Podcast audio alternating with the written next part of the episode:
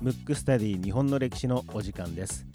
この番組は日本の歴史がとても好きな三名監視学マクトゥーブス代表の広瀬真一がムックムックラジオ代表の小川文吾に日本の歴史を教えていく形で進行していきます。番組ホームページや Apple Podcast、キャストボックス、ヒマラヤなどで聞けますのでエピソードデータをダウンロードしていただき皆様に合った聞き方でお楽しみください。それではスタートいたします。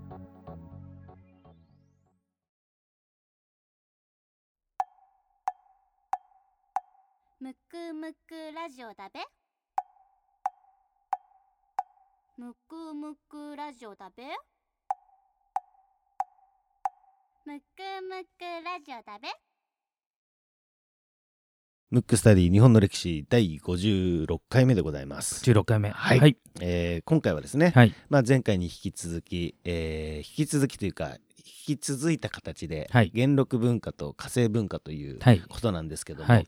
えー早速うん。リクエストフォリームをクエストホーム。スルー確実ですけど。はい。はい。読まさせていただきたいなと、えーラジオネームロバさん、はい、えーリクエスト人物出来事医者の話。うん、広いですね。広いですね。はい。はい。えーある日突然歴史嫌いの理系女、えーうん。理系女子ですね、うんうん。理系女の姉が急に歴史の楽しい番組があると言ってこちらの番組を教えてくれました嬉しいですね。嬉しいですね、うん。姉が多分興味持つと思うので面白そうな医者の話があれば姉に教えてくださいと。なるほど。お姉さん思いの方が。なるほど、はい。医者の話出てくるかじゃあなるべく出てくるような話がはい。できたらなと。出てこないかもしれないですけどね。まあ話しながら。今後ね。今後ね。今後も含めて。はいはい。えーロバさんありがとうございます、はい。ということで、えー今回はですねあの冒頭にも申し上げましたけども、はい。元禄文化と火星文化そうの形でですね。あの前回のはい、北斎がうん。あの火星文化なんですけど、はい。江戸時代にねあの前回も言いましたけど、うん。2回その文化が流行ったんですよ。はい。で、えー、と文化と経済っていうのはもう持ちつ持たれつというか同じなんで、うん。要するに経済が良くないと文化っていうのは発達しないんですね。はい。まあ現代もそうだと思うんですけど、うん。バブル期っていうのはいろんなものが、まあ、要するに余裕があるんではい。許容されると。生きる死ぬに関係ないっていう分野が広がると、うん。要するにご娯楽とかですね。はい。うん。で江戸時代っていうのは、えー、といい時代、まあ、いわゆる好景気っていうのは2回あったんで、うん。その前期が元禄文化っはい。ていうんですけどで元禄文化の特徴は、えー、と幕府は江戸なんですけど、はい。文化の中心は京都大阪で,、うん。で特に大阪で、えー、と花開いたと、うん。うん。だからどっちかというと元禄文化は江戸ではなくて大阪、はい。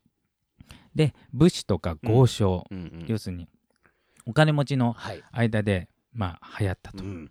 いうことなんですけど、まず元禄文化で、まあ、有名なのは多分ね名前聞いたら分かりますね、うん。まず小説だと「伊原西鶴。はいはいはいはい」うん。とかうん「浄瑠璃」うん。近松門左衛門。うん。あと絵で言うとね尾形光琳って言って、まあ、襖絵とか、うん。すごいなんかやっぱね豪華な、うん。えーとまあ、ちょっと金箔貼ったりとか、はい。ちょっと豪華絢爛なイメージですね、うん。あとまあ浮世絵とかもこの辺で出出始めて、うん。あと歌舞伎がうん。こう大ブームと。うん、でまあその今でもそうですけど今、えー、と名前自体はありますが、はい。市川團十郎とかね、はい。うん、で、まあ、元禄時代っていうのはあのとにかく江戸江戸時代の最初のなんていうんですかこう文化の爆発なんで、うん。えー、とまだねご豪快さが残ってるっていうか、うん。うん。まあその戦国時代から、はい。まあもう時代は100年ぐらい経ってますけど、うん。その時代最初なんでねまあその江戸時代っていうのは260年続いたはい。割と平和な時代だったんですけど、うん。まあ初期なんで、うん。まだその豪快さをちょっと引きずって、うん。結構なんていうんですかね、まあ、派手というか、うんうんで今でもイメージイメージですよ。全員じゃないけど大阪の方が東京よりちょっと派手なそうですね。感じじゃないですか。イメージね。イメージね、うん。あくまでうん。も大阪のおばちゃんのこうトレーナーとかね、まあやっぱりなんかヒョウ柄とかヒョウ柄とか、そういうイメージになっちゃいますよね。だから元禄文化っていうのは、うん。歌舞伎でも何ていうんですかあの元元禄といえばあの歌舞伎のなんか垂れ幕っていうんですかね、はい。なんか赤と緑と黒みたいな、はい。な長谷園みたいなね、中谷みたいなやつ。そうそう。ああいうなんかこう分かりやすいはい。感じのこうものがよ、はい。良いとされたっていうね、うん。うん。だから、えー僕らはバブルよりもちょっと後の世代ですけど、はい。あの昭和のね、はい。まあ、とにかく派手みたいなね、うん。あのそんななんかセンス持って踊ってジュリアナ東京でね。とにかくこうは派手派手派手派手みたいな、そういう時代の文化なんですよ、うんんだから豪商もとにかく金が有り余ってて、うんはい。あのもう何に使っていいか分かんないから、うん。そうするとまあそういうね芸術家を囲ったりいわゆるパトロンだったりとか、そういうのを応援したりそういう、えー劇場を作ったりとか、はい。まあ、そういう方向に行くっていう、うんうん。うん。あと面白いのが、うん。まあ、ちょっとこの文化とは若干離れるかもしれないんですけど、うん。あの食事ってあるじゃないですか、はい。い、わゆる和食、はい。うん。和食がやっぱこの時代すごく、まあ、流行ったというか、まあ、和食は普通なんですけどね、えっ、と今って健康とかっはてい。気にするじゃないですか、うん。だから世界的にちょっとね例えば寿司が流行ったり、うん。和食がこう流行りましたみたいな、うんうんで生活習慣病とかあるじゃないですか、はい。食べ物から来る、あれがすごく流行った時アメリカの、うん。えっ、となんか長官ですね。多うん。分大臣クラスの人が世界中の食事をうん。チェックした時に、最も理想的な食事として日本食、うん。しかも元禄時代の食事だって言ってるわけですよ。またマニアですね。マニア。その人も、うんなるほど、ね、今の日本の和食じゃないですよ、うん。今の日本の和食はちょっとやっぱり栄養価的にバランスは欠いてる可能性あるんですけど、うん。江戸時代の元禄時代のうん。和食は、まあお米がありしかはい。もお米ももちろん玄米だったり、うん。要するに白米じゃない、うん。で魚と味噌汁と野菜の何漬物とかそうだ。い一汁三菜っていうんですか、はい。それが理想的って言ってたんうですよ、ん。だから、まあ、文化もそうですけど、うんそういうなんていうんですかね食事も、はい。まああの文化っちゃ文化ですかそうらね。そうそうだから人に良いって書いて食べるですから。そうですよね、うん、だから食べてると良くなるみたいなイメージですよ、ううん。んこれが元禄文化、まあだから、まあ、ちょっと話を戻すとちょっと派手めうで、ん。なんかこう分かりやすいはい、ものがこう良いとされた時代で、大阪中う心、ん。でその後、えー前回やった、えー北斎とかが出てくる火星文化、はい。これは江戸時代後期なんで、うん。要するに平和な時代がずっと続いてさらにその前はすごく不不景気というかみんながこう締め付けにあった。うん。要するに校則の厳しい学校にいて、はい。その後に緩い大学生になりましたみたいな、うん。だから大学生デビューしちゃったみたいな 感じですね。で で中心が江戸に変わるんですよ。はいでその時江戸って人口が100万人超えてああすごい。当時多分ね地球上で最も人口が多い都市の1個、ううん。ん。当時で100万都市っていうのはほぼないぐらいの時にもう要するに人もいっぱいいるしうん。活気も、まあ、好景気ですから、うん。うんあの文化は好景気の時しか起きませんから、はい。好景気でついに大阪じゃなくてうん。江戸うん。が文化の中心になると。でこれが、えー大阪は豪快で分かりやすいっていうやつですけど、うんやっぱ江戸といえば粋っていうね言葉があって、うん表だっておしゃれするやつはダサいというね、うん。ちょっと裏側のねね。例えば裏地にちょっとこう気合い入れるとかね。ね。そう、だかから表だって普通だけどよくよく見たらなんか洒落てるねみたいな、うん。そういう文化なんですよ、うんううん。んだから垢抜けないってこういうこっから来てるんですよ。ああなるほど。垢抜け。だから赤を抜く。要するに赤とか派手な格好したらダサいうんという感じですよ、うん。面白いですね。そうそうそう。で、えー、とその時の、えー代表の人っていうのは、うん。えーまあ、読み本とかね、はい。要するに本が売れてそれはあの、えー極低馬琴、まあ、滝沢馬琴とかありますけどね、はい。とかあとはあ元禄文化はちなみにあの俳句で言うと、うん。うんあの松尾芭蕉。はい。おお、うん。そっかそっか。そうそう。で火星文化は小林一茶、おお、知ってますね、うん。僕うん。で浮世絵は火星文化の方が大爆発したんです。うん、あの元禄文化の時に生まれたんですけど、うん。花開いたのは火星文化でじゃあ結構時間が経ちましたね。時間経ってだからうん。成熟して、うん。で一回あの元禄文化で文化が上がったんですけどその後大体禁止されるわけですよ。うん。あの不景気になると大体禁止される、まあはい。い、いわゆるなんていうんですかあの自粛みたいなもんですよね。うんうんうん。なんか要するにみんなが困ってんのに、うん。そんな遊んでちゃダメでしょうんみたいな、うん。だから例えば遊郭とかも、あの金回りがいい時はみんなバンバン行くけど、うん。あの金回りが悪くなると、うん。まあ、遊郭禁止とかね行っちゃダメとか、うん。まあ一部の人だけとか規制が入るわけですよ。はい。まあ特に武士ってある意味年貢からまあもらってるだけの人じゃないですか。うんうん。要するに何も生み出さない人たちじゃない、そうすると不景気になると何も生み出さない人にいっぱい行ってさらに遊ばれたらちょっとやばいじゃないですか。確かにね。うん。で好景気だとみんなが潤ってるんで、うん。やっぱそういった要するにうんと人生の彩りを良くするようなものがうん。発達すると。うん。で浮世絵がこの時代に発達しまして、うん。北斎。火星文化ですね。火星文化、ううんん。北斎とか写楽とか、うん。まあ、いいわゆる僕らが今目にするはい。浮世絵はもう全部ここですね。うん。うん、でただこの後またまあ文化の流れなんで、うん。火星文化で花開いたものが、まあ、こここから幕末に向かうんですけど、はい。で幕末がなぜ向かうかというと景気も悪くなっうん。て社会的に、要するに困り始めたからです。よ、うんうん困ったから江戸を倒して新しいものにしましょうと。はい。でその時に外人も外国人も入ってきたわけですよ、うんうん。たまたまそのペリーもあって、はい。そうするとこのね文化に外国のものとかも入ってきたんで、だから今までよりも絵が例えば遠近法を使うとか、なんかちょっとと色の使い方が違うとかそういったものがこう出始めてきた、それが火星文化。でさらにねあの悲しいことに、日本ってまあちょっと火星文化からちょっとだけ外れますけど、あの明治初期の時って、はい。あの外国に追いつけっていうのがはい。あのなんていうかテーマ、うん。スローガンとしてあったので、うん。江戸時代のものはあまりそこまで評価されないというか、ん。でプラス江戸時代になって統治する上であの神道っていうものね、はい。国の宗教として、うん。神の神の道ですね。ようん。で神道っていうのをやって、うん。で仏教と今までって神社とお寺っていうのはねちょっと融合してたんですね、うんうん。神仏融合って言って、うん。日本は。もともとは違うんですよ、はい。でちょっと融合してて。でそれが神道がこう中心になった時に仏教的なものはダメだって言って廃仏希釈っていうのが起きてほうほうほ大きな寺とかももう焼き討ちにあって 日本人自らぶっ壊してたわけですよ。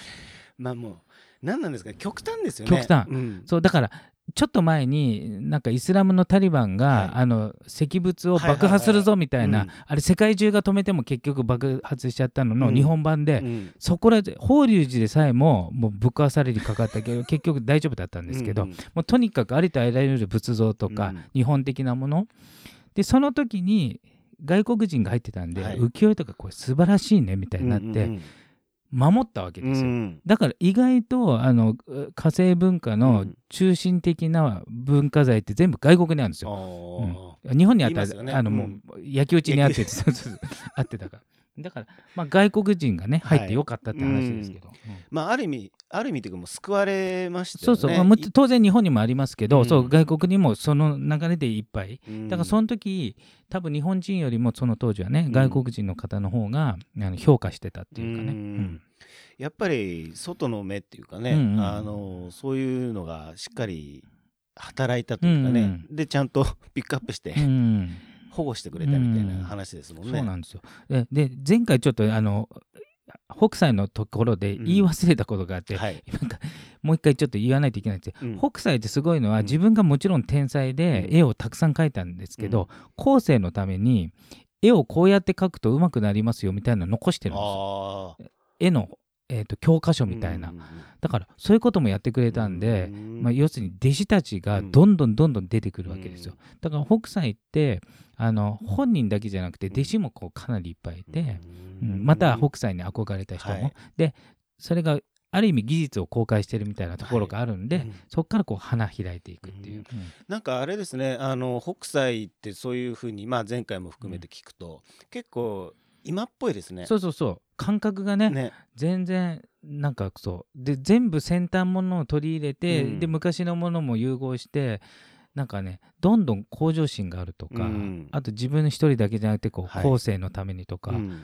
割となんかまあ偏屈なところもありますけど、はい。なんかそういうとこもあるんですよ。身長も高かったんですよ。そうそうそう、まあ、一説には本当かなと180センチ。本当ですよね。はい。と当時多分100平均が150何センチじゃないですか、はい。今だってねあの180したらまあ大きい方じゃないですか。大きいですよね。うん当時は多分大巨人ですよね。本当ですよね。うん。うん。いやーやっぱりでも文化ってうんちょっと面白いですね。そう。僕なんてほら、うん。ホラーっていうか、うん。あ写真ね。そうね写真家だもんね。そう写真やってるから、やっぱりあのーすごく魅力的だなと思うんですよね。うん。だから例えば今現在で言うとねお金回りがいいといやお金はいくらでも出すから例えばじゃあいいもの取ってっていうのと、うん予算これぐらいでやってってはまたちょっと違うじゃないですか。そうですよね。だから文化が開く時って、うん。やっぱ無駄も許容される時なんで、うう要するになんか取り直しが OK とかね、うん。あと予算もちょっと大きめに合うとか、まあそういう時ですよね。うん。うん。やっぱりな、そうだよな。いやでもいいですね。本当にこう文化を火星文化とうん。元禄文化それぞれをこう見ていくと。うん。だからいわゆる江戸っ子っていうやつは、あの江戸時代っていうよりもこの火星文化の時の影響ですよね。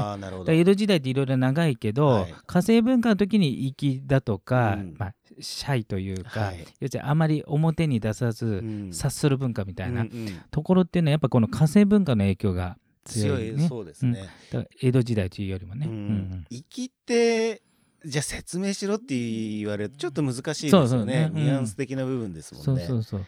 だからなんかこう表立っては、うんまあ野暮とか粋とかね、うんそういうことになりますけど、うんうんまあそういうとこですね。あともう一個はね、あの当時、まあ、外国人とかいっぱい入ってくるじゃないですか。はめちゃくちゃ驚いたことの中に、まあ、何個も驚くことあるのね。あまりの、まあ、文化もそうですけど、なんか教養っていうか、は要するに、えー、と民度が高かったわけですよ、うん。他の国に比べてね、うんうん。来た人がもうみんな驚嘆するんですけど、はい。その中の一個がすごいのが超リサイクル社会だったわけですよ。っ。ていうか今よりももっとリサイクル社会。なんと、まあ、露骨に言うとうんこも売ってたっていう。それでマジでびっくりしたって すごいっすね。だか。らだから全部が売り物で全部が巡回してるわけです、うーん。じゃああのひ肥料ってことですかね？そう肥料のために自分たちがしたううんんちあるじゃないですか、はい。それを売って売って。で別のものを買って、うん。だから全てのものがリサイクルで捨てるとこがない、で今ってまあ要するにゴミゴミって捨ててるわけじゃない、はい。うんだからゴミがないの、うーん。が外人から見てびっくりしちゃって、うん外国人ですね、うん。外国人から見てびっくりして、うん。そんなのも売っちゃう社会なのっていうか、ん。そんなのも有効活用しちゃうわけみたいな。だから今よりも超エコですよ、うん。ですよね、うん、誰が始めるんですかね？本当ね。誰が誰ねかが始めるわけですよね、うん。それがまあいわゆる商売というかビジネスとして。そうそうね成り立ってるってことですもんね、だから一つも無駄がないっていうことで、うん。でそれでいて別になんていうの窮屈じゃなくて文化もねうん。栄えてるし、えー、と民度も高いなんかうん。生き生きうん。暮らしてるし、あとはまあ、えー、と今ってやっぱり西洋の教育を受けてるから、はい。まあ例えばうーんと男と女が一緒にいちゃいけないとかいろいろあるじゃない場所によってはね、うんうんけど当時っていうのはだから男女の差もあんまりなくうんて、うん。あもちろんあの多少ね役割上男の方が上とかありますけど、割とこう女性も尊重されてた時代なんで、うん。だからそういうのをねやっぱり当時の外国の方がもうなんかびっくりして書いてるとか、うん。うん。もうそういうのはもう残ってるってことですね。残ってて。文献としてね。そうそうそう例えば、えー、と外国ですと、うん。女の人があんまり教育に行かないとか、はい、えされないとかね、うんうん。ですけど東京ではあ東東京江戸でではうん。いろいろあのその女の人も教育を受けてたりとかうんいろいろねそういうことが書かれてたり。だからねとにかくねむしろ今よりもうん。理想的なそれこそ平等、うん。うん。であとリサイクルで無駄がなうん。ないしなんかまあ助け合いとか、うんあとはやっぱりあの木造なんで当時ね、はい。やっぱ火事も多いんでね、うんうんうん。江戸時代火事も多いんで、うん。やっぱり一人では生きていけないじゃないですか、うんまあ、火消しがあったり、はい。要するにんちょっと秩序をやっとかないと助け合いみたいな。そういうのもあったと思うんですよ。うんなるほどですね。いや面白かったですね、うん、ちょっとこの文化シリーズ。そう、うん、まあちょっと触りしか言ってない,、あないのでまあちょっと一回ねあの元禄文化とかね、火星文化とかちょっとねちらっと見てくると、あ昔の日本人なかなかまあそれこそ粋だなとか、そういうのを感じるんじゃないですか。そうですね。何を良しとしたかとか、はいえー、なんかねこの江戸時代だとねどうしても、まあ、いわゆる僕らからすると大河ドラマとかの影響が強いから、うんうん、例えばこの江戸の後期だったら慶喜がとかね、誰々がっていう話にフォーカスしがちだけど庶民がね、うん、庶民の暮らしっていうのはあんまりねそういう大河ドラマとか、支配層の話です、そうですよね。それとは全然違うので、いやそういう見方も面白いですね、いやいやいやよかったですね、ということでですね、えー、はい、次回は何をテーマにするかは。次回はちょっとリクエストに沿いますか？沿いましょうか、ね、どうでしょうかね？なんかね あのたくさんね本当に頂い。てるので、はい、あのリクエストにちょっと広瀬が答えていきたいなと思います、はい、えー、今回のテーマはですね、えー、元禄文化と火星文化でした。